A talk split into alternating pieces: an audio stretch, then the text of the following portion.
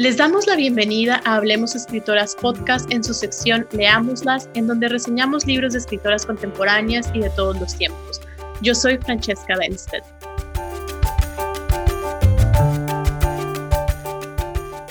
Tú, árbol bien plantado y siempre distante, ven y camina este vacío que olvidaste, ríe, vuélvete la curva, avanza, retrocede, pero hazlo Disuélvete, sucede. Escribe la escritora, editora y tallerista mexicana Lucia María Treviño, Ciudad de México, 1983, en su primer libro de poemas Delta de Sol, Dharma 2020. Este libro es un contrapoema que responde a cada uno de los versos de Piedra de Sol de Sontle, 1957, obra del escritor y diplomático Octavio Paz. Publicado solo bajo el nombre de Lucia María, en Delta de Sol, la poeta se apropia y entra en diálogo con Piedra de Sol para situarlo en un contexto histórico diferente, el del presente, y desde un cuerpo político femenino.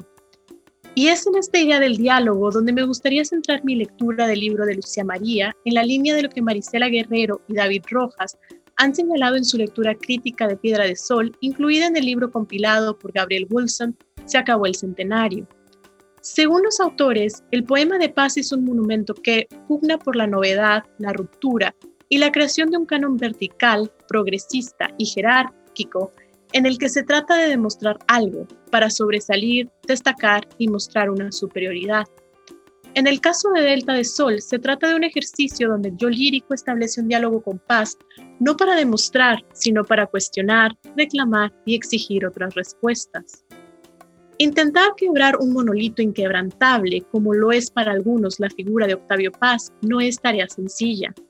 El reto inicia en la transcripción verso por verso de los 584 endecasílabos. Los seis últimos no se cuentan porque son idénticos a los primeros y ahí el poema vuelve a comenzar, que en la obra pastiana responden a lo que Venus tarda en darle la vuelta al sol. En contraste, y tal como la autora lo ha explicado en su entrevista con Adriana Pacheco, Delta de Sol está conformado por 687 versos que simbolizan el número de vueltas al Sol de Marte. Mientras que en el libro de paz el poema es una larga línea sin interrupciones, no hay puntos finales, solo comas, dos puntos y otros signos de puntuación que no rompen con los versos. En el de Lucía María, la primera parte está escrita en endecasílabos, la segunda en verso libre y la estructura del poema no es cíclica, sino que se desborda y no concluye. También hay interrupciones que se manifiestan visiblemente con los juegos tipográficos del texto, tachaduras, cursivas, interrogativas que no cierran. Ambos libros contienen una nota explicativa. En paz es breve, escrita con la fealdad y seguridad de quien no busca entablar un diálogo. En el libro de Lucia María es un epílogo que describe los motivos y las dudas de la poeta frente a un texto tan canónico como Piedra de Sol, así como el proceso de su producción desde las condiciones materiales y emocionales por las que ella y la obra pasan. Resalta, además, el carácter colaborativo de su escritura, donde la escritora Sara Uribe interviene, sugiere y alienta. Lucia María explica que el libro es el resultado de una conversación con la autora de Antígona González, publicado en el 2012 por la misma editorial, y del trabajo editorial de Dharma Books. Escribir este contrapoema desde el diálogo, según mi lectura, se debe al contexto sociopolítico desde el cual el yo poético se posiciona. Ciudad de México, 2018, en Bellas Artes, una sinfonía. Mujeres vivas marchando las calles, exigen su derecho a ser humanas. El feminismo de ahora invita a la comunidad y propone que el trabajo de deconstruir al patriarcado es un trabajo de diálogo colectivo en diversas entrevistas, la autora señala que el poema no se trata de una tesis doctoral del método, sino que se apoya profundamente en las voces de otras mujeres y también de algunos hombres para llegar a escribir un delta de sol que se abre, es decir, para romper el ciclo de paz y reimaginar un tiempo que no se repite ni de manera lineal ni circularmente. Quizás sea un tiempo utópico, pero lleno de vida y esperanza. El método dialógico del poema es otra vuelta de tuerca a la escritura pasiana. Piedra de Sol es un monólogo que no concede réplica, una voz que acapara el discurso y se pretende a sí misma como universal.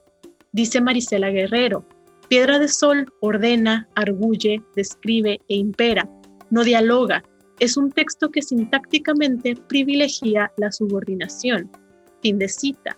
En el contrapoema Delta de Sol no es así.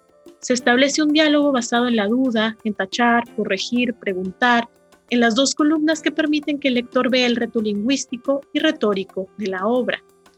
Delta de Sol nace de las constelaciones afectivas que la poeta siente al leer versos de paz como el mundo ya es visible por tu cuerpo, es transparente por tu transparencia, o más adelante voy por tu cuerpo como por el mundo, tu vientre es una plaza soleada, tus pechos dos iglesias donde oficia, la sangre sus misterios paralelos.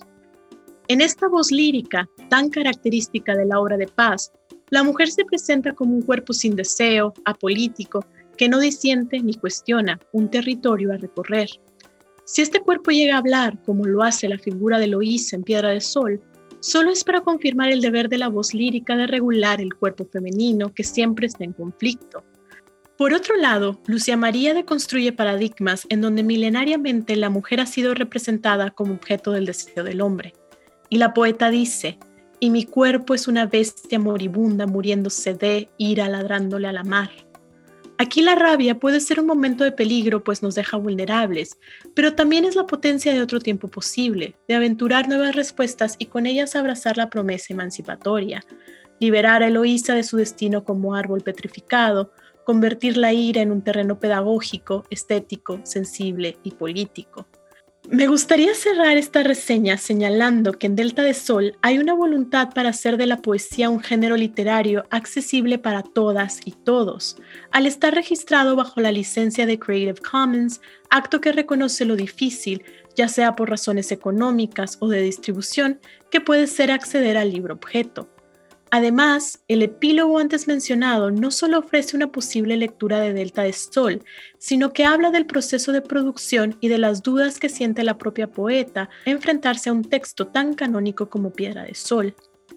Me parece que esta nota explicativa también sirve para desmitificar la figura del poeta, aquel monolito que lo sabe todo, y la misma poesía como un género exclusivamente de la ciudad letrada. Dice Lucia María, Cualquiera con las condiciones en las que nació y creció Octavio Paz puede ser Octavio Paz. Con esta declaración, el poeta deja de ser un mito excepcional y se invita a repensar la idea totémica de la escritura y su visión sobre lo femenino. Este guiño sugiere que en nuestro presente no se levantan monolitos, no se cierran círculos, ni se favorecen los monólogos. Solo así, quizá, las nociones violentas sobre feminidad no vuelvan a repetirse.